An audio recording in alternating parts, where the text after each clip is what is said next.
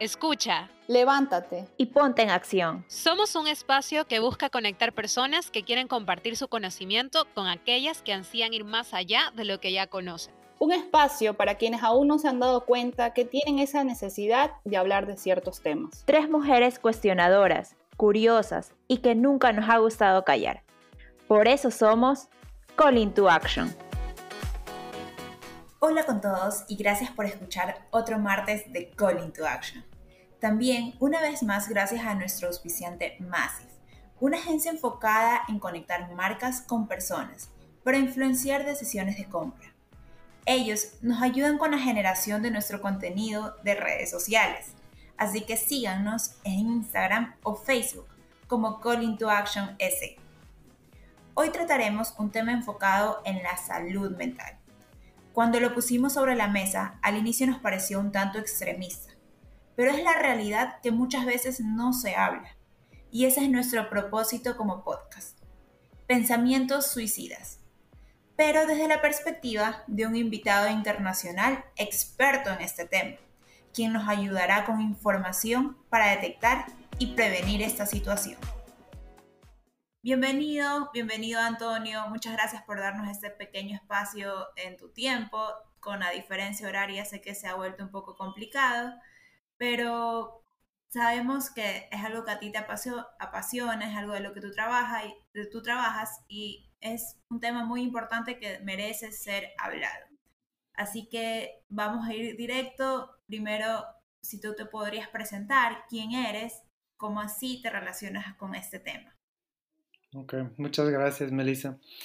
Ah, muchas gracias por tenerme. es un gusto estar aquí. Em, yo soy psiquiatra. Eh, para quien ah, no sepa, el psiquiatra es el médico que trata los trastornos mentales. en, de profesionales de salud tenemos sobre todo psicólogos y los psiquiatras. Los psicólogos estudian psicología, hacen un abordaje psicoterapéutico a través del habla para el tratamiento de los, trastornos mentales. Y los psiquiatras somos médicos, estudiamos medicina y luego hacemos una especialidad que puede ser cualquier otra. En, mi caso ha sido la psiquiatría. La diferencia más práctica que tenemos es que en nuestros abordajes terapéuticos utilizamos también la, medicación, además de la, de la psicoterapia. yo me hice, yo, soy portugués, eh, pero estudié en Salamanca, en España. Hice la especialidad en Madrid, en la Fundación Jiménez Díaz. Eh, ahí la especialidad de psiquiatría la hice en un, en un, hospital con un servicio de psiquiatría que es uno de los que más investiga en España y en Europa sobre el suicidio. De hecho, teníamos un convenio con la Comunidad de Madrid en la que todos los intentos de suicidio en la vía pública de toda la Comunidad de Madrid eran traídos a nuestro hospital. Teníamos un programa que se llamaba el Código 100 de Intervención Precoz en Suicidio, recogida de datos, y luego teníamos también otro ah, programa de inteligencia artificial para crear modelos predictivos para intentar predecir el, comportamiento suicida, predecir, prevenirlo. Y luego varios ah, varios recursos de intervención del suicidio, consultas específicas, un protocolo específico para la gente que tenía comportamientos suicidas. Y ahí fue donde me mm, gané toda la experiencia en este tema, un tema que es importante en cualquier persona que, que ejerza la psiquiatría, pero he sido afortunado por, por, estar muy en contacto con esto en toda, a lo largo de mi especialidad. Luego mm, trabajé, hice mm, eh, durante mi residencia pasé un tiempo de visiting researcher en, Nueva York, en el Hospital Mount Sinai. Terminé, trabajé unos años en España y hace unos dos años me volví a mi país, a Portugal, a Lisboa, y ahora soy el jefe de servicio de un, hospital, eh, el jefe de servicio de psiquiatría del Hospital Luciadas Amadora, donde, donde ejerzo. ¡Wow! Primero, eh, felicidades. Yo siempre soy aquí la, de, la que se emociona un poco más porque es interesante un poco cómo está súper eh, metido en este tema del research y sobre todo algo que me impactó muchísimo es el centro que hay en Madrid. O sea, en ese sentido admiro bastante a España por cómo tienen centros en, todo ese tipo de cosas. Eh, acá en Latinoamérica se complica un poco, pero qué, qué afortunados eh, especialmente poder tener este tipo de especialidad y centros, sobre todo llegan a crear modelos predictivos sobre estos temas. O sea, justamente el tema que vamos a tratar hoy es un poco el tema de pensamientos suicidas, el suicidio como tal. Eh, y justo mi primera pregunta viene ahí y por eso me impactó mucho ese tema de modelos predictivos, porque la primera pregunta que se me viene a la cabeza es, una persona al nacer, un bebé, ya viene incorporado algo dentro de sí para que digas, esa persona en algún momento de su vida puede llegar a suicidarse, o es algo que se puede desarrollar en función de distintas variables. Aquí me salió un poco el, la economista, pero eh, por eso también me llama bastante la atención. Pero justamente es, es eso, esa es nuestra primera pregunta, como que, a ver, eh, es una muy buena pregunta. Eh, verás que el, el, modelo etiopatológico de prácticamente todos los trastornos mentales se basa en un supuesto de que tenemos una predisposición y sobre esa predisposición hay triggers ambientales que la pueden desencadenar o no. Entonces, sí que hay una genética asociada al suicidio. De hecho, mi, mi, mi jefe de servicio, ex jefe de servicio, Enrique Vaca García, que, era el psiquiatra en la fundación hizo algunas publicaciones muy interesantes sobre los marcadores genéticos del, suicida, del, suicidio. claro que no son suficientemente fuertes para como ah, traducirlo en una, en una, en una acción clínica o no son determinísticos, ¿no? y, y, esto ocurre con mucho de lo que hemos encontrado, factores de riesgo, etc. Nosotros podemos encontrar diferencias entre, entre medias, es decir, este grupo tiene más X que el otro grupo, el grupo que se suicida tiene más no sé qué factor que el otro grupo, pero si tú tienes el dato sobre el factor, no logras hacer una predicción. Yo suelo dar un ejemplo muy simple para que la gente comprenda un poco esto. Por ejemplo, yo te puedo decir que los portugueses, la altura media de los portugueses es menor que la altura media de los suecos. ¿no? Hay una diferencia evidente entre medias. Pero yo si te doy la, altura de una persona, tú no me puedes predecir si es portugués o sueco, ¿no? Hay una diferencia de caracteres, pero no es suficientemente fuerte para que pueda... Diga qué causa. Sí. Em, en el suicidio... Entonces sigue siendo la pregunta de se nace o se hace ambos. La respuesta es ambos, se nace y se hace. Y hay factores, por ejemplo, en el, suicidio. el, suicidio es, es, una, es un proceso complejo, es un proceso ah, ah, fisiológico complejo para el que contribuye una serie de factores. Eh, eh, y mm, uno de ellos es la impulsividad. Em, caracteres de personalidad asociados a la impulsividad aumentan muchísimo el riesgo de suicidio. ¿Por qué? Porque esa transición de idea a acción, donde está el mayor riesgo, y cuanto más facilidad pasamos de idea a acción, mayor el riesgo.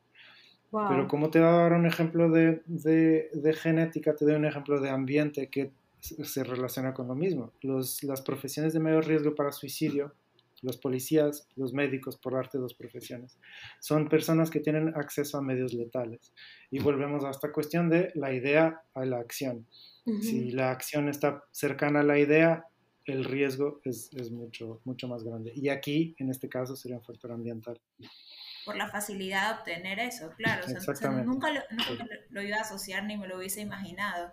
Porque es verdad, o sea, un médico tiene la facilidad de un bisturí, de, de alguna pastilla, versus una persona común y corriente, tal vez va a tener, le va a costar más y solo de la idea, así tenga el impulso, no lo va a poder hacer tan fácil como un médico. Exactamente. Y justo que ahorita tocaste el tema de estos factores, eh, no sé si hayan ciertos factores ya como para uno decir estos factores me pueden llevar al suicidio o son una serie y como que infinita de factores diversos, no sé si haya algo como para uno Yo creo que a lo mejor podemos dar un, paso atrás y, y, quizás explicarles, hablar un poquito más sobre qué es, de, de, qué es lo que, lo que estamos hablando. Porque sí, mejor, como que hay, hay una idea preconcebida sobre el suicidio, de que el suicidio es una decisión. O quien quiere suicidarse quiere morirse. Y nosotros sabemos que en la enorme mayoría de los casos esto es falso.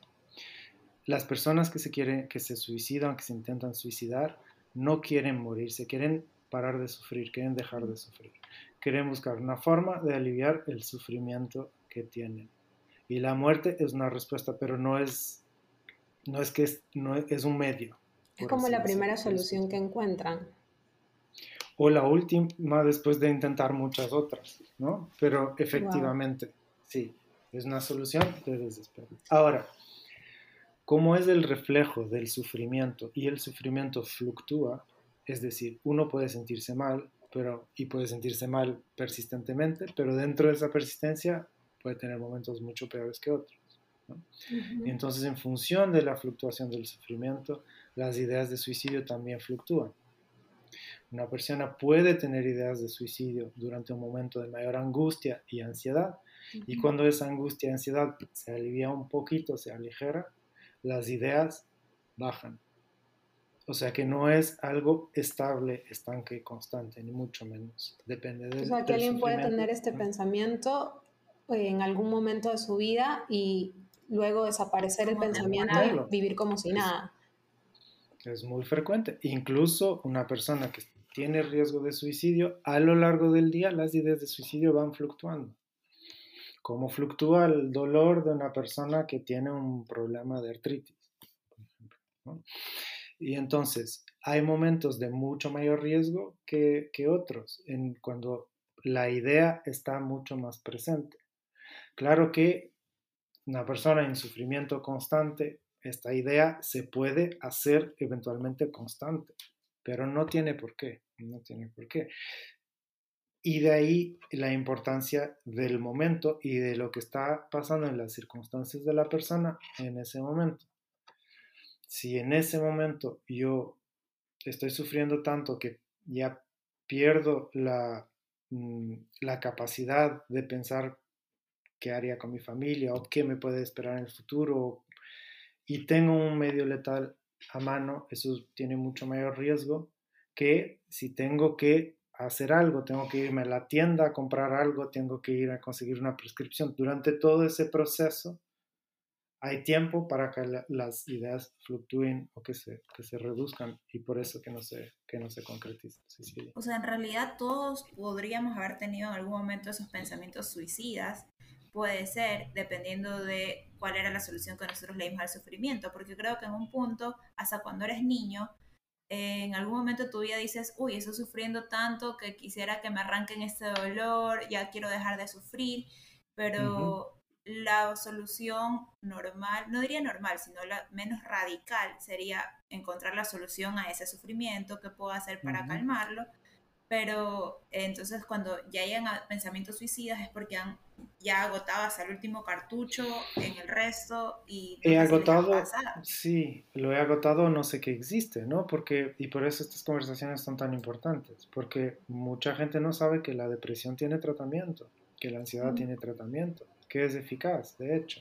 Entonces, no puede pensar que no merece la pena buscarlo. Y si está deprimido, es más difícil aún que tenga esperanza, ¿no? Y, y, por desconocimiento no buscar ayuda. Como uno podría no buscar ayuda para una infección respiratoria si no supiera que tiene tratamiento, ¿no? Claro.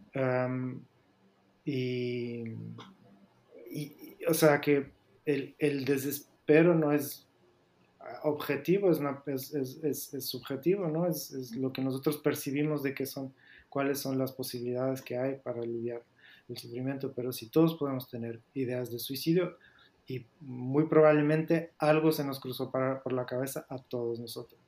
Ahora, no todas las ideas de suicidio son iguales. no es que haya un punto a partir del cual digamos exactamente qué es riesgo, pero hay características que nos pueden llamar más la atención o menos de las ideas de suicidio.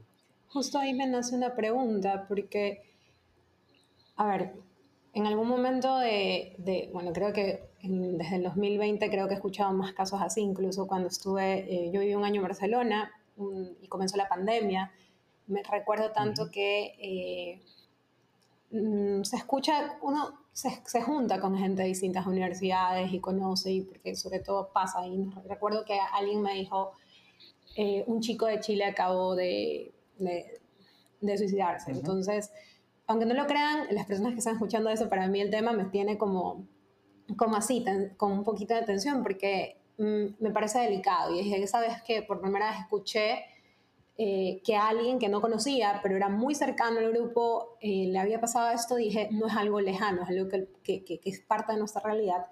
Y tiempo después recordé que, eh, bueno, hace un año, una, una amiga me llama, ella tiene depresión, y, y, me dice, o sea, me quiero morir. Entonces, escuchar eso a alguien que tú quieres y, que sabes y reconoces eh, la existencia de la depresión y que obviamente también eh, la, reconocemos porque es algo muy propio de nuestra generación, que estamos reconociendo el tema de la salud mental, pero aún, por ejemplo, yo no me siento preparada como para apoyar a alguien que, lo está viviendo. Eh, temas de ansiedad o depresión, llegar a ese nivel que esa persona te diga, me quiero morir, yo solo recuerdo que estuve presta a escucharla y, decirle, está bien, o sea, trataba de seguir todos esos consejos que te dan como que en los posteos de no las niegues, no nada. ¿Qué hacemos? Sí, a ver, un, un, par de cosas. Lo que te ha pasado en Barcelona no es casualidad, es la, desafortunadamente, estadísticamente, es la primera causa de muerte en España en jóvenes de 20 a los 25 años. La primera, por encima de los cánceres. Ah, en España hay el doble de muertes por suicidio que por accidentes de, de, rodoviarios. todos los años. y probablemente muchos suicidios son accidentes de coche no contabilizados como suicidios y muchos otros accidentes que no llegan a ser contabilizados como suicidios, comportamientos para suicidas, etcétera, pero no quiero meterme mucho ahí. Lo importante aquí es desmistificar, pero no quitarle importancia. Es decir, desmistificar y darle importancia. Esto es un problema de salud y tenemos que verlo como un problema de salud. Si tu amiga te llama con una infección urinaria, tú no vas a ponerte a buscar cuál es el antibiótico mejor para ella, ¿no es cierto? Total, sí. Entonces, si te llama con un problema de depresión, tampoco eh, tiene sentido que nos pongamos a buscar el, mejor abordaje terapéutico, porque no, no estamos capacitados. Lo que sí debemos hacer es mantener las vías de comunicación abiertas siempre, sí, oír con escucha empática, no juzgar, no pensar en qué decirle, porque lo mejor en estos casos que podemos hacer por nuestros amigos es callar, es escuchar, dejarles que hablen y siempre intentar llevarle a que busque ayuda profesional. Ayuda profesional. Si tiene ideas de suicidio, pues con un psiquiatra. Si es que tiene un plan o si es que está pensando en hacerlo, si es que las ideas son muy presentes, tomarlo en serio, tomarlo en serio. No hay llamadas de atención. Si son llamadas de atención, igual es un riesgo. muchos suicidios, las dichas llamadas de atención, no son llamadas de atención o, pedidos de ayuda, claro que son pedidos de ayuda, es una persona que está mal y que necesita ayuda, sí. tomarle eh, en cuenta y llevarle a una urgencia de un hospital cualquiera, si hace falta. Tener a esa persona acompañada y, y para que ahí está el, el momento de la ideación, en ese momento es temporario. Ahora, hay personas que están en estados depresivos que tienen permanentemente periodos de ideación suicida y que necesitan otro tipo de abordaje más, más, más, presente. Eh, eh, más presente, pero eso debe ser valorado por un, médico que determine eh, hasta qué punto tiene que tener acompañamiento en casa, ¿no? Hasta qué punto necesita un, ingreso hospitalar o hasta qué punto puede hacer un tratamiento en, en, ambulatorio. Em, y esto es otro mito, porque yo tocaba un poco en las llamadas de atención, de que quien se suicida y lo intenta y no lo logra, no quiere suicidarse de verdad. Ese mito no solo es poco, es, es no solo va de, todo, va de todo en contra lo que nosotros sabemos sobre el suicidio, pero también la estadística, porque el principal factor de riesgo, el número uno factor de riesgo para un suicidio consumado son intentos previos. Cuanto más intentos tiene una persona, mayor el riesgo de eventualmente tener un suicidio consumado. Por eso esa idea de que lo ha intentado y que no lo va a hacer de verdad está completamente equivocada. porque al final sí lo puede lograr. Claro, al final sí lo puede lograr. Y a veces efectivamente nuestra posición delante de la, delante de la muerte es, es, ambivalente. O sea, porque es una, yo no quiero morirme, yo quiero parar de sufrir. Entonces voy a hacer algo, a ver qué pasa. Y a lo mejor paro de sufrir, a lo mejor duerme. Pero... Claro, y yo creo que para eso es súper importante eh, el conocimiento, la información, de que las personas, nosotros o todo, todos en realidad, podamos identificar qué es lo que está pasando y también alzar y pedir ayuda. Sobre todo lo que te comentaba de que aquí en Ecuador no es como en España. Tú dices que en España una de las principales causas de muerte es el suicidio. Y supongo que allá hay más información, hay, llama, hay líneas de apoyo. Eh, ahorita algo chistoso, bueno, es algo chistoso, sé que no, es chistoso este tema, pero eh, hay una canción de Sebastián Yatra, que es Melancólicos Anónimos. Eh, él llama, en la canción es como que está hablando con una, una, central de ayuda, como que de, depresión o de personas eso puede que haya en, en países, de, porque era española, entonces sé que hay en España, pero acá en Ecuador no. Y creo que eso es lo que nos está faltando, el tema de que no se les está dando importancia o porque no hay los medios suficientes o por también él está estigmatizado de que no, que, que, que, dirá la sociedad de que tiene esos pensamientos suicidas, pero cada vez se está dando más a nivel general. Eh, justo este año, comentaba también Yamel, eh, hubo ya un suicidio a plena luz del día. Entonces, eh, ahí va mi llamado de que comencemos a hablar de estos temas, comencemos a informarnos y a poder alzar la mano y pedir ayuda. Y algo que también me gustó mucho que comentaste es que tú eh, estudiaste mucho el tema de predecir y prevenir este tipo de, de hechos, no como que, ok, ya en el final. Eh, y sé también que has desarrollado algo, algún avance tecnológico o alguna aplicación para esto. No sé si nos puedas comentar un poco al respecto. Bueno, yo, he trabajado mucho y, sigo trabajando en, en,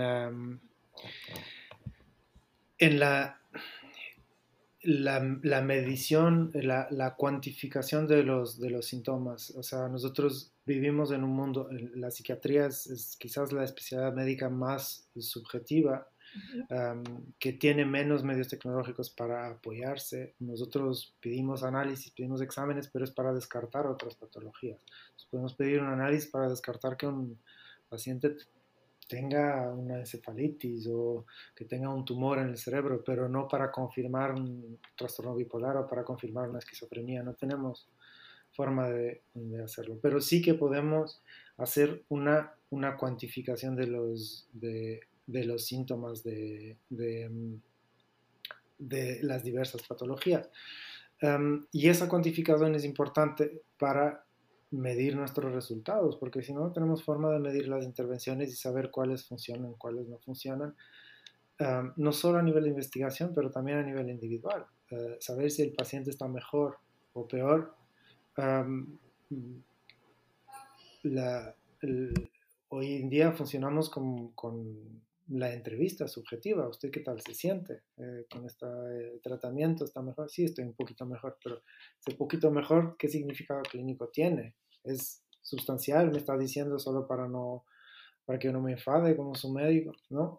Y si le pedimos a la persona una cosa tan simple como puntúe su ansiedad del 1 al 10 da una puntuación por arbitraria que sea y la visita siguiente le pido que me puntúe de nuevo, ahí ya puedo cuantificar para esa persona la variación en el, en el valor cuenta. Y eso es un poco en ese sentido que, que estamos haciendo un trabajo de ah, que toda nuestra intervención pueda tener una cuantificación de síntomas con base en escalas psicométricas que preguntan sobre síntomas de ansiedad, de depresión, de sueño, alimentación, de muchas cosas transversales de todas las, patologías, incluida la, ideación suicida, que es tan importante y que debe ser parte de una pregunta. Debemos preguntar activamente como médicos siempre. los pacientes también tenemos esta idea de que preguntar a alguien si tiene ideas de suicidio les va como que a hacer un inception y les va a colocar la idea en, su cabeza y, lo van a hacer. Jamás, o sea, si a ustedes les pregunto si tienen ideas de suicidio, ustedes no van a, pensar a tener ideas de suicidio. Como que ahorita no. una persona que tiene ideas de suicidio, si escucha esa pregunta, en la mayor parte de las veces se siente aliviado. ¿Por, ¿Por, qué? Porque con esa pregunta estamos transmitiendo que es normal tener ideas de suicidio, es habitual, no pasa nada y solo lo queremos saber. Va a sentir aliviada, en la mayor parte de los casos lo va a contar. Personas no suelen ocultar las ideas de suicidio y las personas, porque no quieren suicidarse, quieren aliviar el dolor. Simplemente no encuentran otra forma de, de hacerlo. Em, y bueno, hablando de los modelos predictivos que hacíamos en España, desafortunadamente se han intentado muchas cosas. De hecho, ah, el último programa que, que, tienen ahí, con que estoy colaborando, tienen una, hacen, usan variables biométricas, pero también todo lo, ah, todos los sensores de los, de los teléfonos móviles, esto de forma anonimizada respetando la confidencialidad, los sensores de los móviles para detectar cambios de patrones de movimiento, de uso del teléfono, velocidad de teclado, etcétera, etcétera. Hay algunos modelos que están surgiendo, pero todavía no tienen la validez ah, que nos gustaría para poder decir esto va a ser, esto no va a ser. Y entonces, hoy en día, validado científicamente, lo que tenemos es la pregunta la pregunta, si usted tiene ideas de suicidio. Eso es lo mejor que, la mejor herramienta que tenemos. Hay una serie de factores de riesgo que nosotros podemos preguntar, que, no, que computan en, en, el, en un cálculo mm, subjetivo sobre cuál es el riesgo de esa persona. Eh, la presencia de intentos previos, la presencia de cualquier trastorno mental. Hay unos que tienen mayor riesgo de suicidio, la depresión, pero también el trastorno bipolar, la esquizofrenia la presencia de antecedentes familiares de suicidio por la cuestión genética, la presencia de consumos como el consumo de alcohol está muy asociado, una vez más, porque el alcohol desinhibe, el alcohol desinhibe y nos da el salto. El acceso a medios letales que puede venir por la profesión de la persona, el que tenga un arma en casa, el que viva solo o sola, la religión es reconocido como un factor protector. Em, ¿En qué sentido la religión? Justo me, me, salían dos preguntas ya, pero comienzo por esa. pues no se sabe muy bien. Antes, eh, la, la, explicación clásica era que una persona religiosa tiene miedo al infierno, entonces no se va a suicidar. Pero eso es, es, es, es, quizás un análisis poco profundo. Las personas que pertenecen a comunidades religiosas típicamente tienen más apoyos, ah, mm. pueden tener ah, la posibilidad del confesionario, de hablar con el padre, de, hablando de la iglesia católica, la, ah, que es más quizás nuestro medio, la iglesia católica tiene, o sea, históricamente no, no, es, no rechaza la medicina, mucho por el contrario. Entonces, muchas veces eh, la figura del padre puede acercar a la persona al sistema sanitario. pero el, hay otros, otras explicaciones un poco más profundas, quizás, que el reconocer que hay algo superior a nosotros nos ayuda a no sentirnos o, o a manejar mejor las heridas a nuestro orgullo, cuestiones de ese estilo. Pero la verdad es que una explicación así... esperanza, sí, también. Pues a mí me parece que la variable religión, bueno, como estudia, me gusta un poco como que esta variable, porque siempre tiene impactos de alguna manera positivos o negativos en la ecuación, pero em, bueno, en mi caso personal, y creo que lo puedo compartir, no voy a andar mucho, mucho en ello porque no estoy tan lista, pero en algún punto de mi vida eh, yo me acuerdo que en una confesión me dijeron, ¿saben qué? Vaya al, vaya al psicólogo, porque, y, me, y, me, fue la vía, porque él me decía, a ver, Dios nos me dio a mí la vocación de sacerdote, pero no la vocación de, de, esa profesión, así que fue, fue súper interesante. Y ahí nace otra pregunta que tengo, o sea, también un poco eh, la comunidad, que, que, porque también mencionas esto de vivir solo, eh, y bueno, yo, yo soy católica, como ya lo mencionaban algunos, y pertenezco a un movimiento, y sí, sí, no es que uno por estar en un movimiento está 100% protegido, yo he tenido mis cosas, pero sí creo que la comunidad es importante y no sé desde, desde tu lado más, más científico, más pro, ¿cómo nos podrías explicar Desde mi este lado, ateo, em, que reconozco plenamente la, la, importancia de la religión, de la comunidad. La comunidad es que depende de qué comunidad y cómo se, articula. La comunidad puede dar apoyo, pero también puede reprimir la diferencia, ¿no? Y, y depende de la elasticidad que tenga esa comunidad también y del caso concreto de la persona en ese momento, ¿no? Hay comunidades muy uniformes en los que el que se siente diferente no se ubica, se ve obligado a tener un, rol distinto y que de hecho eso puede influenciar de forma negativa y, y, y, facilitar la aparición de, de, trastornos mentales, pero por eso como hecho aislado no es ni bueno ni malo, pero sí, hablando del suicidio,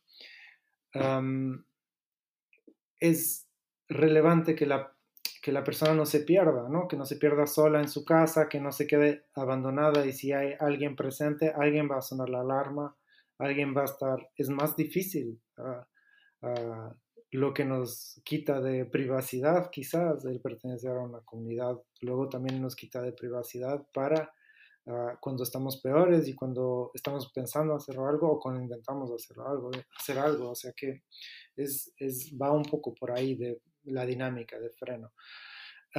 Y es verdad que en casos de riesgo uh, y de riesgo elevado durante cortos periodos, la persona a veces tiene que perder un poco de autonomía, ¿no? Porque no, tiene, no va a tener control. Y esto no significa un, ingreso involuntario, significa que a lo mejor tiene que estar más acompañada, a lo mejor, y es un equilibrio difícil de establecer, ¿no? Porque queremos que la persona se recupere, queremos que sea autónoma en su vida, queremos que, pero a veces hay momentos en que necesita estar acompañada para, para, para reducir el riesgo.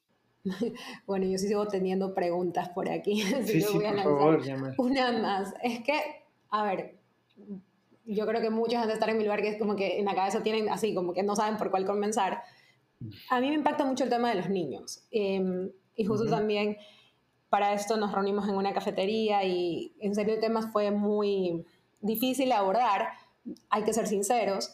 Eh, y nos preguntábamos el tema de los niños, escuchamos hace poco un caso, de leyes bastantes, pero uno ahí escucha solo lo que, se, lo que se vuelve viral, de un niño en Estados Unidos que había sufrido de bullying y que llegó a esa idea de, bueno, se suicidó y me, es duro, me explico. Entonces, ¿cómo también nosotros en algún momento nos planteamos ser madres, hay personas que no y todo es respetable, pero también nos preocupamos un poco de ver este tema del bullying, o sea, qué qué tanto impacto puede causar eh, en los colegios. Yo recuerdo que en mi colegio no, bueno, sí, incluso creo que en algún momento en mi vida fui parte del bullying.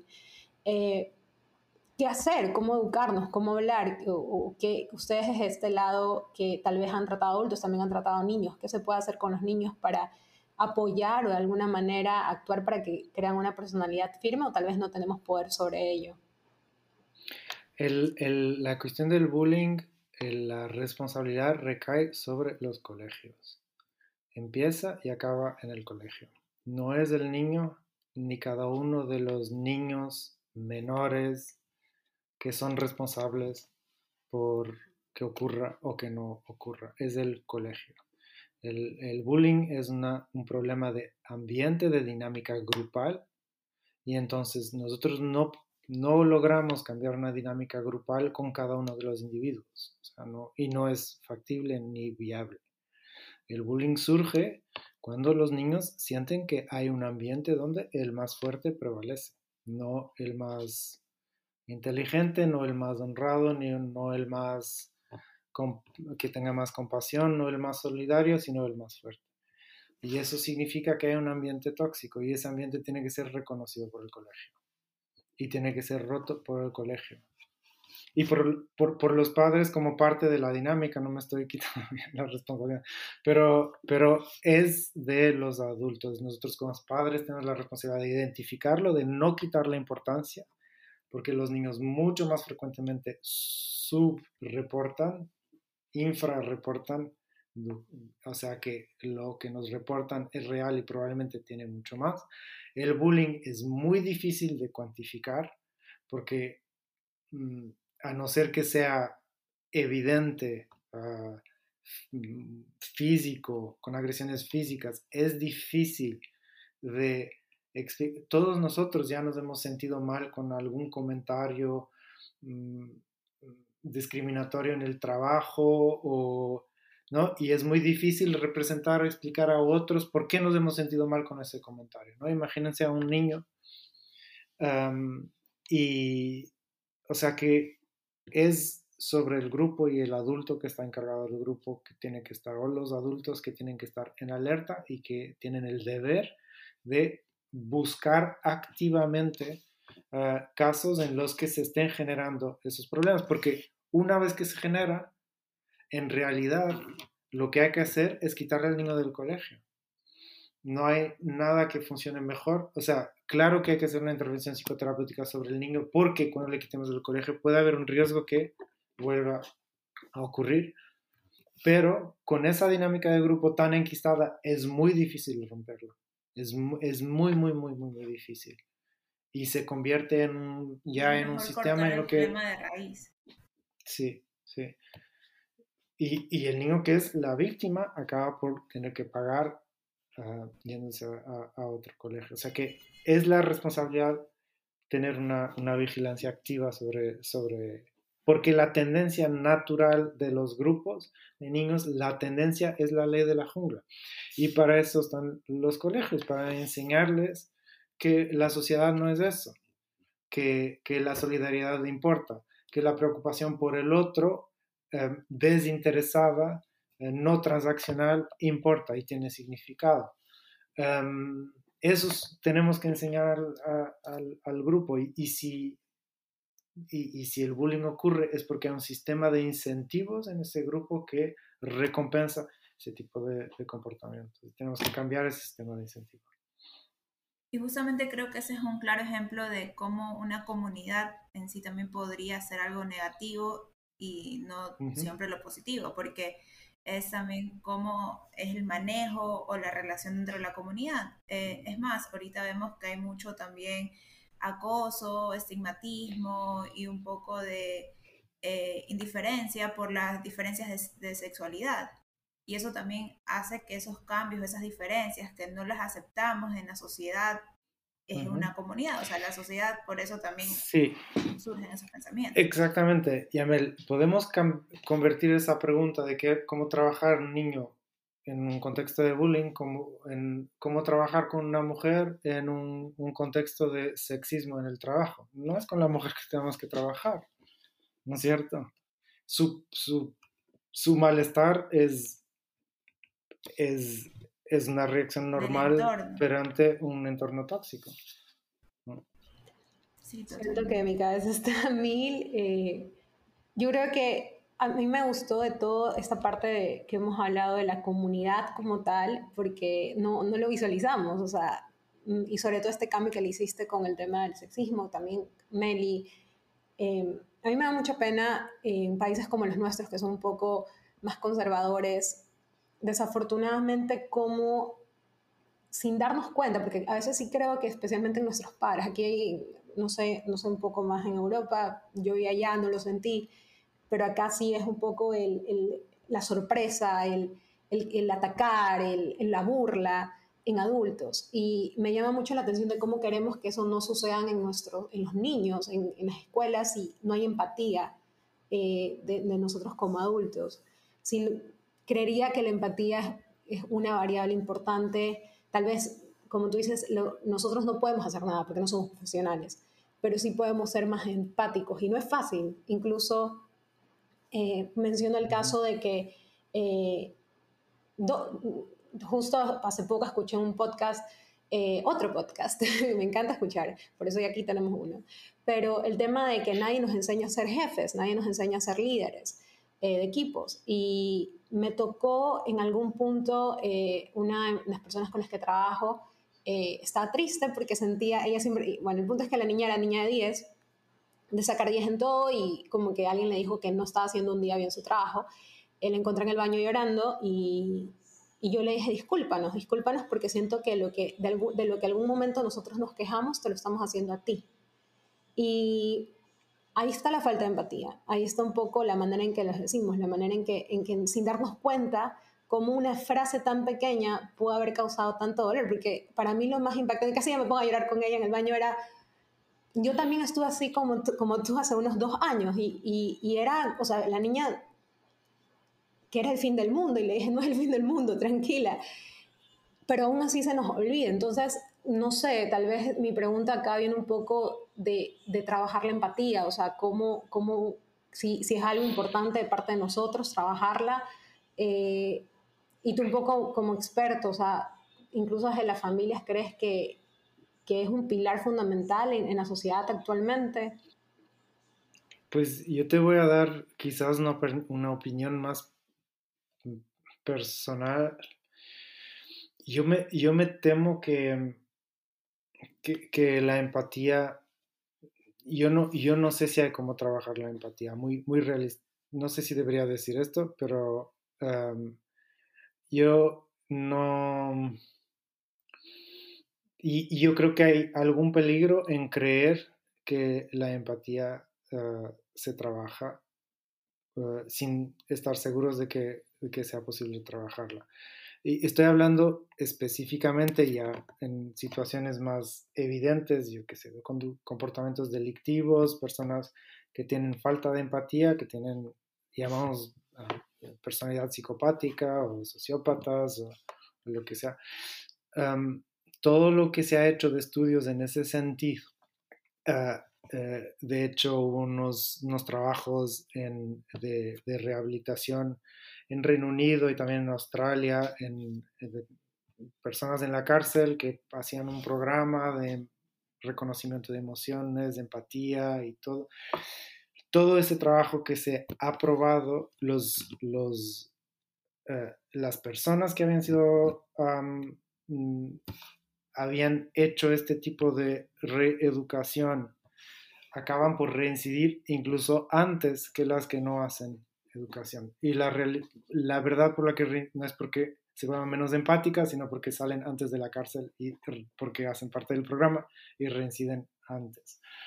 Um, y, y, yo creo que, eh, ¿por qué digo que es peligroso? Y esto, lo estoy llevando un poquito a un extremo, eh, perdón, quizás saliendo un poco de, del, del contexto de la, de la pregunta, pero nosotros muchas veces vemos como fácilmente cuando hablamos, por ejemplo, de violencia machista, de como que el hombre tiene problemas mentales o tiene problemas psicológicos y que necesita tratarse y que es una persona que, que hace eso, una mujer debe estar loco y necesita tratamiento. Pues desafortunadamente eh, puede que tenga problemas mentales, pero no existe tratamiento para eso. No existe. Y, y el enfoque no debería estar ahí. El enfoque debería estar en uh, protegernos de las personas que tienen comportamientos psicopáticos. Entonces, la solución para uh, rara, no, no, logro pensar, eh, eh, no logro darte un ejemplo de un contexto en el que específicamente se pueda trabajar la empatía. Y estamos hablando de los adultos, de las familias, ¿no? Me imagino que, tu pregunta iba en ese sentido. En que podamos cambiar ese tipo de comportamientos activamente o que o sea, tengamos una, una, dinámica familiar que, que, funcione así, o sea, que vas a llegar con un PowerPoint hablando de empatía, no, no va a entrar, no, no va a cambiar nada, ¿no? Con los niños puede que, que sí, con los niños sí, uh, um, pero sobre todo en las etapas más precoces de la vida. Sí, wow. eso sí que se, que, que, se puede trabajar. Pero um, nuestra relación con la empatía, eh, yo creo que se define muy, muy, muy, muy, muy temprano en la vida. Qué fuerte. Pero, pero, tú puedes ser una persona funcional en la sociedad uh, sin que la empatía sea una característica particularmente fuerte eh, en tu personalidad. Si es que vives en una sociedad donde los comportamientos empáticos no son los comportamientos antisociales no son recompensados y los comportamientos empáticos son recompensados. Acabas por ser o funcionar como una persona empática por interés personal, pero esa falta de empatía tuya no tiene una repercusión negativa sobre los demás. y por eso necesitamos... Puede sobrevivir o vivir socialmente aceptable. Vivir socialmente aceptable. ¿Qué, qué, quién es responsable de eso? Un sistema judicial que funcione. y, y, seguridad y seguridad judicial, etc. Así se, así se trata. Una sociedad. Por eso dicen que es tan difícil cambiar la sociedad, el sistema y las instituciones. Sí, mira, yo tengo, eh, hablando del tema de la violencia machista, ¿qué es lo que necesitamos para mejorar o para atenuar la situación?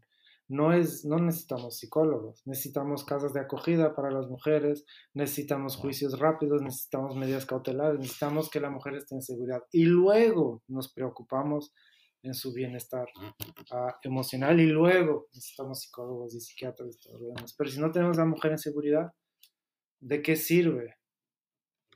¿De qué, de qué sirve? Um, ¿De qué me sirve a mí tratar una, insomnio, una, una paciente si va a sentirse más desprotegida porque está dormida? ¿No?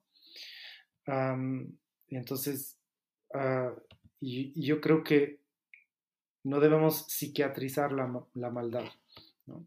no debemos, uh, nosotros tratamos de problemas de, salud mental, pero no toda la desviación del, comportamiento es un problema de salud debe ser enfocado como tal. Claro, también hay problemas de la sociedad y en sí de, de, las normas que hacen falta y sin eso no todo radica en la persona, sino también en la comunidad. Y bueno, ya como un poco cerrando el tema de suicidio. Me fui, me fui un poco lejos aquí con el...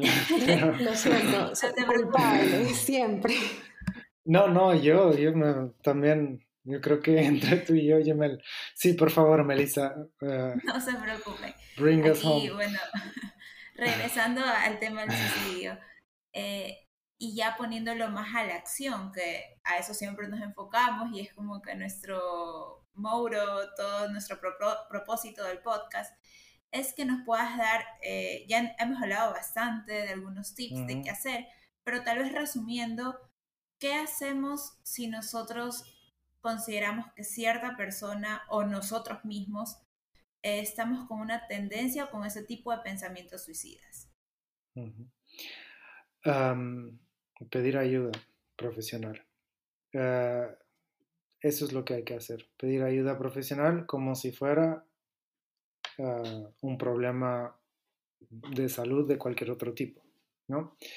Puede ser inminente, pero como cualquier otro problema de salud, si hay una percepción de que es inminente, vas a llamar a una ambulancia, vas a ir al hospital ese rato. Si no hay una inminencia, pues mm, pedir eh, una cita. yo entiendo que el, la, o sea, la, disponibilidad de recursos nos puede hacer pensar dos veces sobre esta fórmula, pero no es por la falta de médicos que vamos a dejar de intentar una cita con un médico cuando tenemos una neumonía, ¿no es cierto? O sea que es, sí que es una barrera, pero no es una barrera que deba replantear la, la fórmula. O, o sea, lo que debemos hacer es buscar más activamente la ayuda de un especialista, pero hasta un médico general nos puede ayudar en el momento. Así sea debajo de las piedras, hay que buscar esa ayuda. Así sea debajo de las piedras, porque un médico general va a estar más capacitado que un amigo, sin sombra de duda. Muchísimas gracias, Antonio, de verdad, por todo lo que hemos conversado, por tu tiempo. Y bueno, creo que quedaron ciertos temitas como depresión y ansiedad que nos mencionaste que esos podrían ser causas también del suicidio que tal vez podríamos dejar para Sobre todo la depresión. Sí. sí, que es algo que ahorita se está hablando más, pero creo que igual yo considero que aquí en Ecuador por lo menos es un poco estigmatizado y decir como que no, no, no, tiene depresión, no, no, tú no tienes nada. Como que no, no, ni lo nombren pero lo podríamos dejar para otro episodio. Muchísimas gracias, Antonio. Muchas A gracias. ustedes, muchísimas gracias. El mensaje final es busquemos ayuda desde el inicio. No dejemos que por falta de apoyo, información o por vergüenza, una situación que podría controlarse y tratarse se nos vaya de las manos y lleguemos a esa decisión. O simplemente no lo sepamos identificar. La vida es una sola y aprovechemos cada minuto de ella.